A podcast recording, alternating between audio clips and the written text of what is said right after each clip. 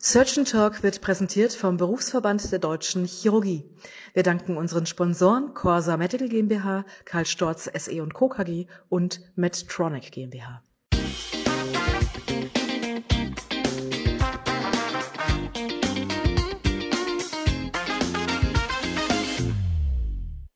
Ja, hallo alle zusammen. Ich begrüße euch zur nächsten Folge von Surgeon Talk, dem chirurgischen Podcast. Ich bin's Anna Dupré mal wieder als äh, Moderatorin und ich habe mir für euch ein Thema überlegt, was alle chirurgischen Weiterbildungsassistenten in ihrer Laufbahn ähm, ja irgendwann über den Weg läuft und äh, ein kleiner Teaser jetzt schon mal vorweg. Das wird ein Zweiteiler werden.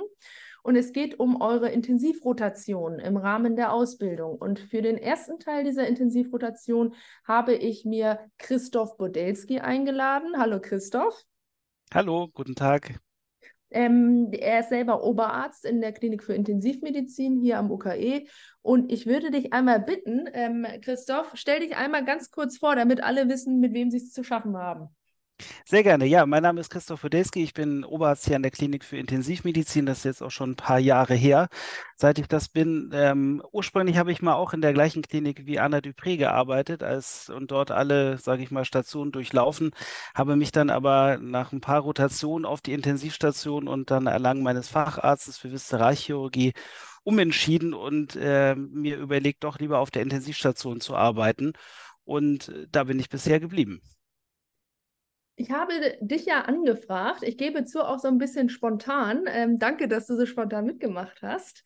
Ähm, weil mich interessiert aus intensivmedizinischer Sicht, was erwartest du von einem Rotanten? Ja, das ist eine gar nicht so einfache Frage, muss man sagen. Das ist natürlich, ähm, also wir wissen ja drum, wie schwierig das ist, sich so auf so eine neue Situation einzuspielen und natürlich auch ein ganz anderes Arbeitsumfeld zu haben. Und ähm, auf der einen Seite hoffe ich immer, dass ich sozusagen die KollegInnen dazu anregen kann, einfach offen zu bleiben, Dinge äh, mal anzunehmen und sich auf diese anderen Umgebungen einzulassen. Das ist schon mal Grundvoraussetzung dafür, dass man äh, auch Spaß an der ganzen Sache hat. Das ist sicherlich ungewöhnlich, ähm, so zu arbeiten. Man hat natürlich viel auch mit, sagen wir mal, unangenehmen Dingen zu tun, versterben viele Patienten, das ist auch belastend für viele. Und ich glaube, das ist so das eigentlich mit Wichtigste, dass man einfach darüber sprechen muss und dass man immer weiß, dass man äh, das auch loswerden kann und muss, damit es einen auch nicht belastet. Und ich wäre enttäuscht von mir, wenn äh, immer wieder sozusagen zu hören kommen würde, dass ähm, das ganz fürchterlich war auf der Intensivstation ähm, und äh, unerträglich, weil es so irgendwie traurig, weil es so schwierig und so weiter ist. Und da muss man sagen, das wäre mir schon mal per se das Allerwichtigste. Das ist so fürs Zwischenmenschliche, sage ich mal. Das mhm. andere ist das Fachliche. Ähm, man muss natürlich äh, sich auf andere Situationen einstellen. Und man ist ja so als junger Chirurg ähm, oder Chirurgin natürlich, ähm, fängt man ja gerade an so zu operieren und fängt an so ein bisschen die sag ich mal, die ersten Schritte im OP-Bereich zu gehen. Und trotzdem haben wir ganz andere Anforderungen an unsere Mitarbeiter auf der Intensivstation. Und das sind natürlich so Situationen, zum Beispiel Wiederbelebungs-, Herz-Kreislauf-Stillstände, wo wir sehr schnell aktiv werden müssen. Und die erste Aufgabe, die man immer hat, ist frühzeitig melden, wenn was nicht in Ordnung ist oder wenn es komisch erscheint. Und das andere ist, dass man äh, Sachen einleiten kann, die absolut vital sind, um jemanden am Leben zu erhalten. Das heißt also, sich einmal den, äh, sage ich mal, ALS, Advanced Life Support Algorithmus anschauen, dass man den Basic Life Support sowieso, aber dass man auch dann schon weiß, wie gehe ich vor, was habe ich zu tun, wie kann ich eine Maskenbeatmung machen, zum Beispiel aber auch, wie kann ich, äh, das ist dann schon ein bisschen fortgeschrittener, auch eine nicht-invasive Beatmung starten was sind äh, supraglottische Atemhilfen, so dass man so ein bisschen über die Nomenklatur spricht. Und äh, genau, und wir versuchen natürlich, das auch möglichst schnell unseren Mitarbeitern beizubringen. Wir haben ein relativ langes Onboarding von knapp vier Wochen äh, mit einer dezidierten Einarbeitung, wo wir denen ganz viel beibringen. Und da muss man sagen, das ist wahrscheinlich nicht an allen Kliniken so, dass wir, äh, dass da so viel Mühe drauf gegeben wird, die Mitarbeiter so äh, ja, sage ich mal, zu schulen und denen so ein bisschen die Scheu davor zu nehmen, bei uns anzufangen. Das wollte ich gerade sagen. Du hast ja viele Sachen gesagt, wo vielleicht einem so einem Youngster dann erstmal jetzt die Schockstarre ins Gesicht äh, geschrieben steht.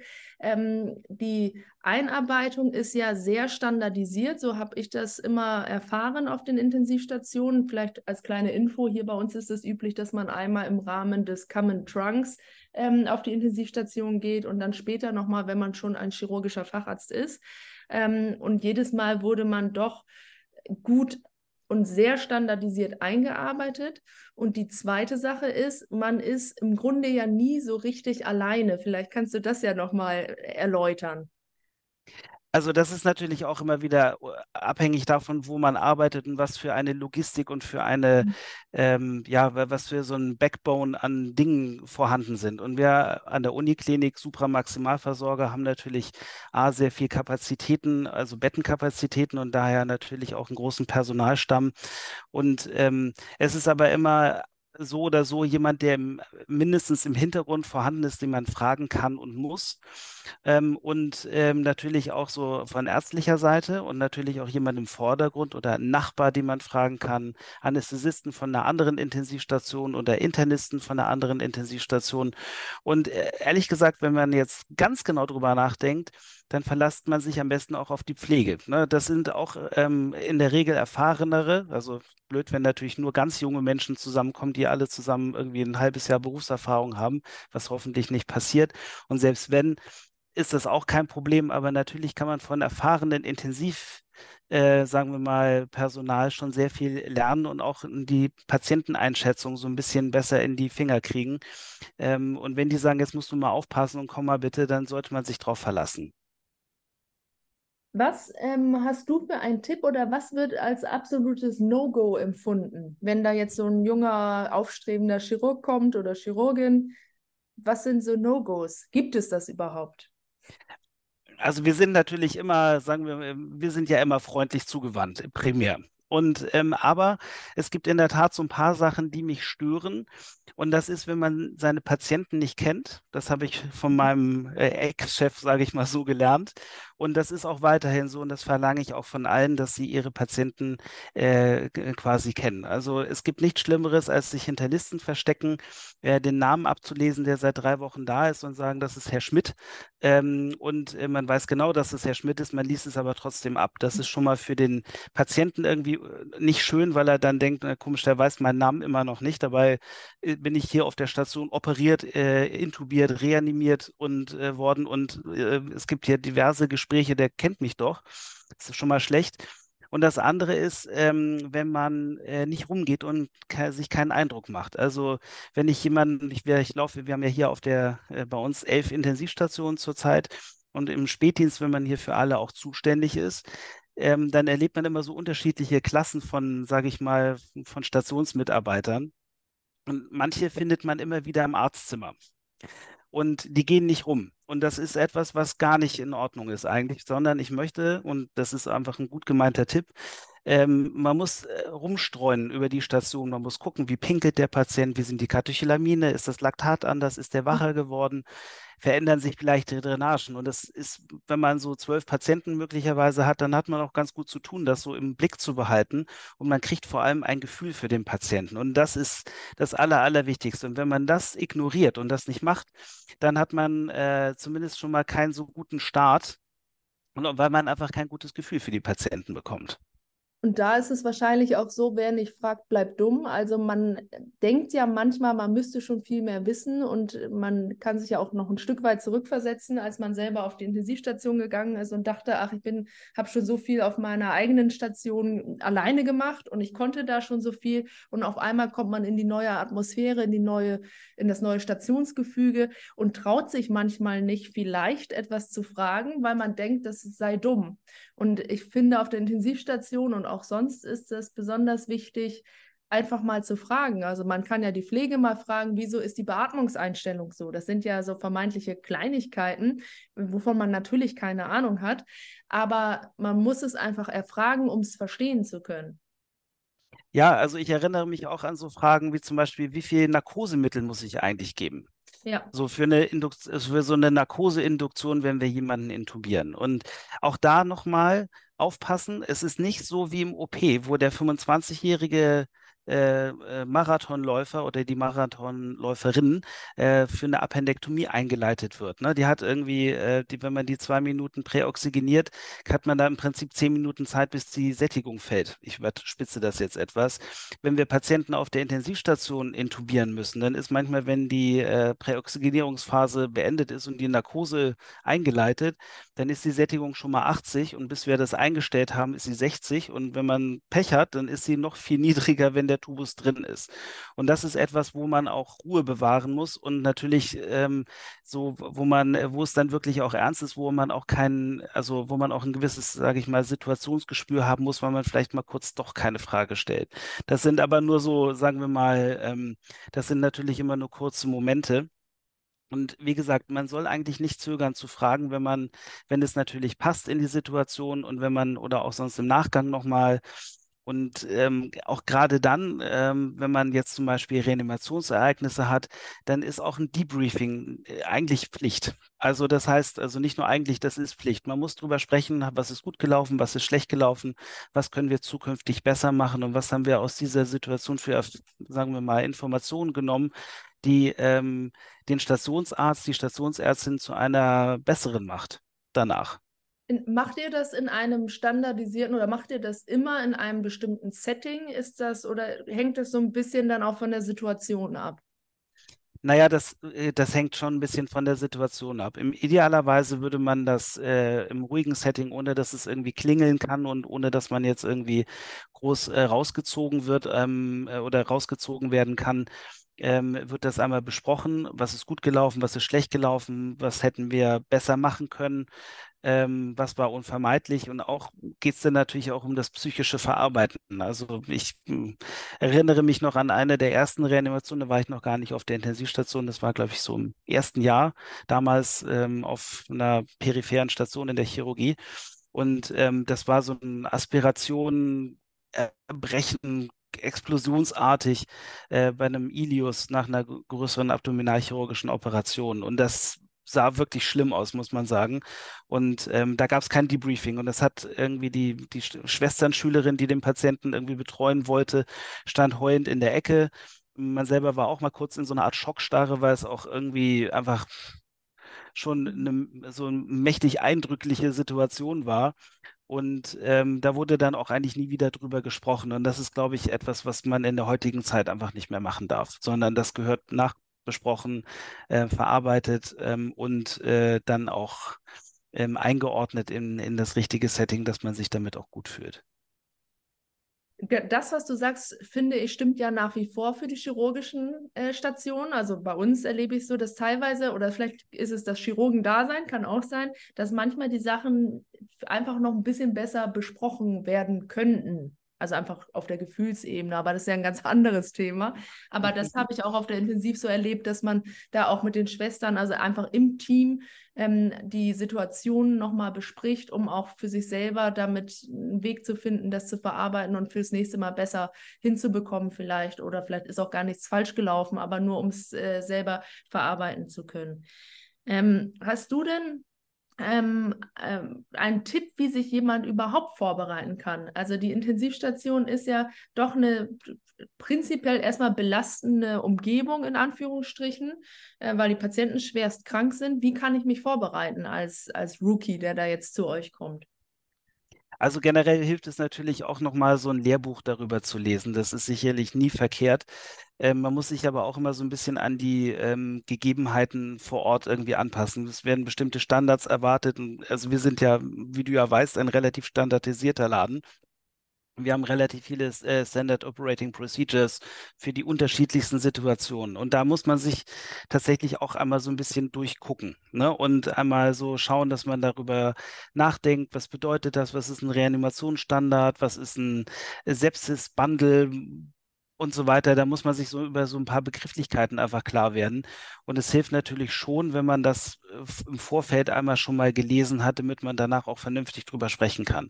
Also es ist viel einfacher, will ich damit sagen, wenn man ein Skript gelesen hat und man danach drüber diskutiert, als wenn man äh, quasi bei der Diskussion eigentlich erst versteht, worauf der, äh, sage ich mal, äh, das Gegenüber äh, hinaus möchte.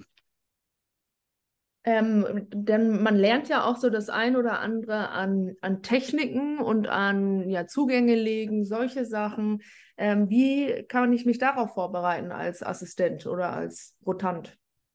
Also ich glaube, da, auch da ist natürlich schwierig. Ne? Auf der einen Seite erwarte ich mal, dass alle, die irgendwie chirurgisch arbeiten wollen, ein gewisses manuelles Geschick an den Tag legen. So, mhm. das würde ich mal so voraussetzen. Das heißt also, es sind schon mal beste Voraussetzungen, bestimmte äh, Dinge durchzuführen, wie zum Beispiel ZVK-Anlagen, äh, Schädenanlagen und so weiter. Und äh, das sind natürlich so, ja, das gehört halt so dazu, Arterienanlagen und so weiter. Das ist so das kleine einmal eins mehr oder weniger. Mhm. Und das ist einfach eine reine Übungssache. Das heißt, ähm, man muss sich das zeigen lassen. Man muss sich zeigen lassen, wie man es, wie es hier gemacht wird vor Ort, also in welcher Klinik man auch immer arbeitet, aber man sollte sich daran halten. Und man muss dann denken, dass das immer auch ein gewisses Risiko für den Patienten ist, wenn man da nicht aufpasst. Und man muss einfach so ein bisschen respektvoll, was immer gut ist im Leben, wenn man respektvoll ist, aber gerade da muss man auch wissen, was man tut. Und ähm, dann ist das eigentlich schon die halbe Miete. Hast du irgendeine, du hast ja schon sehr viele Tipps äh, verraten, hast du auch noch irgendwelche Tipps und Tricks für den Start oder hast du im Grunde alles schon abgeklappert jetzt bei deinen Ausführungen? Ich glaube, man kann das nur noch so zusammenfassen. Einfach offen bleiben ähm, für die neuen Eindrücke, die da kommen und möglichst viel mitnehmen. Ich glaube, das ist ähm, irgendwie, du kannst mir gerne widersprechen, Anna, wenn du das anders siehst, aber ähm, wir haben ja jetzt hier viele Chirurgen in unserer Klinik einmal durchlaufen gehabt und ich glaube, da ist keiner ähm, schlechter ausgebildet gewesen danach ähm, als vorher. Ja, du weißt. Ich will damit sagen, dass man du weißt ja, dass wir, äh, ich erzähle jetzt mal aus dem Nähkästchen, als wir alle Fachärzte waren, wurde diese zweite Intensivrotation eingeführt. Die ist natürlich nicht auf Gegenliebe erst zunächst gestoßen, weil natürlich der Facharzt, der chirurgische, will operieren, am liebsten die ganze Zeit. Ähm, und jeder war so ein bisschen zumindest äh, zwiegespalten, ob dieser neuerlichen Intensivrotation. Und ich gebe zu, dass ich das auch war, bevor ich nochmal darunter gekommen bin zu euch. Und hinterher weiß man aber, dass man ein besserer Arzt geworden ist. Und ich glaube, dass es ähm, das chirurgische oder das ärztliche Dasein, aber bei uns geht es ja vornehmlich um Chirurgen ähm, und Chirurginnen, wirklich bereichert, wenn man auf der Intensivstation war und wenn man sich da auch eingebracht hat und auch bemüht war, was zu lernen und bemüht war, es gut und richtig zu machen. Es gibt ja immer solche und solche, das wissen wir alle. Aber ich glaube, wenn man versucht, alles mitzunehmen und alles zu lernen, was man lernen kann, dann wird man ein deutlich besserer Arzt. Und ähm, vielleicht kannst du ja nochmal sagen, für was nützt es mir dann hinterher als Chirurg? Also man kann natürlich schon vernünftiger miteinander sprechen, wenn man, also man, man versteht die, die Seiten gegen das Gegenüber besser, wenn man auch mal da gearbeitet hat. Und wenn man dann sagt, naja, irgendwie ähm, zum Beispiel, das ist irgendwie so unklar aufgeschrieben, was jetzt äh, gemacht wurde, und dann sage, heißt es ja, ist doch ganz klar und warum, was ist denn da das Problem? Und wenn man aber nicht versteht, warum zum Beispiel Antibiotika angesetzt werden sollen, und dann denkt man, warum eigentlich jetzt genau Mero nehmen, und dann kommt irgendwann raus, ach so, ja, der hatte ja auch noch einen Abszess, steht aber nirgendwo. Mhm. Dann steht man natürlich relativ, sagen wir mal, blöd da. Und wir wollen immer gerne, sagen wir mal, auf hochprofessioneller Ebene über unsere Patienten sprechen. Und das ist natürlich tausendmal einfacher, wenn beide Seiten wissen, worum es geht. Und natürlich habe ich ein bisschen, ich sage mal, Glück gehabt, dass ich auch äh, die chirurgische Seite vorher kennengelernt habe, was den Intensivmediziner auch gut tut, sicher. Ähm, aber auch, äh, wie gesagt, auch die andere Seite ken mal kennenlernen und sich daran gewöhnen, was, ähm, was die Intensivmediziner wissen wollen von einem Chirurgen. Ähm, das ist immanent wichtig für die weitere Behandlung. Was auch noch zusätzlich ähm, gut ist für die weitere Laufbahn, ist, man kommt ja irgendwann vielleicht auch zurück in die Chirurgie oder man bleibt dann halt in der Intensivmedizin als Abtrünniger. Aber ähm, man kommt dann zurück auf die Station und kann natürlich viel besser Patienten einschätzen, weil man äh, auf der Intensivstation ja nicht nur chirurgische Patienten normalerweise sieht, sondern ein Potpourri an intensivpflichtigen Patienten und man lernt verschiedene Krankheitsbilder besser zu beurteilen und kann dann auf der Normalstation auch Patienten, die eventuell gerade in eine ähm, intensivpflichtige Situation rutschen, besser beurteilen und dann besser ähm, die Alarmglocken zum Schrillen, äh, zum Schrillen bringen. Ähm, das ist, glaube ich, etwas, was ganz wichtig ist für unsere Ausbildung. Ganz genau, das ist äh, total wichtig. Ähm, Patienten einschätzen, auch Vitalparameter interpretieren. Und ein Kollege sagte noch ähm, mal, der, ich habe mal vor einer gewissen Zeit eine Low-Care-Intensivstation geleitet und äh, da kam auch ein ganz junger Chirurg und der sagte so, ähm, Christoph, ich sehe hier immer nur den Wald vor lauter Bäumen nicht. Hier sind so viele Signale und so viele Werte, die auf mich einprasseln. Ich sehe die wichtigen gar nicht. Und das ist tatsächlich, ähm, und damit möchte ich dann auch schließen, ist es wirklich wichtig, sich darauf zu fokussieren, was ist jetzt das Wichtige in dem Moment. Und es sind dann immer wenige Werte, die dann wirklich relevant gerade sind. Und die muss man immer rausfiltern aus dem, aus diesem ganzen Urwald, der einem da entgegenschlägt, ähm, an Werten, an Signalen und an, ähm, ja, sage ich mal, visuellen Daten, die man dort entgegengeschickt bekommt.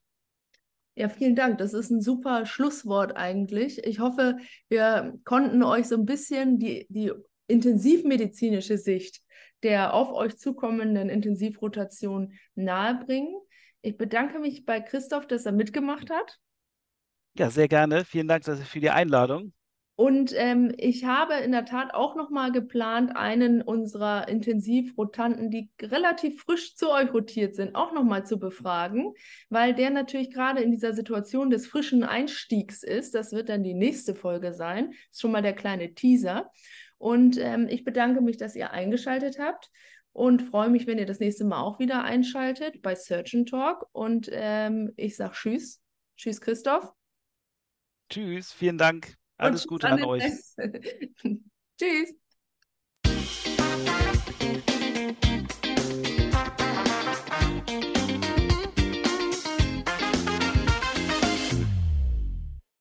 Surgeon Talk wurde präsentiert vom Berufsverband der Deutschen Chirurgie. Vielen Dank an unsere Sponsoren Corsa Medical GmbH, Karl Storz SE Co. KG und Medtronic GmbH.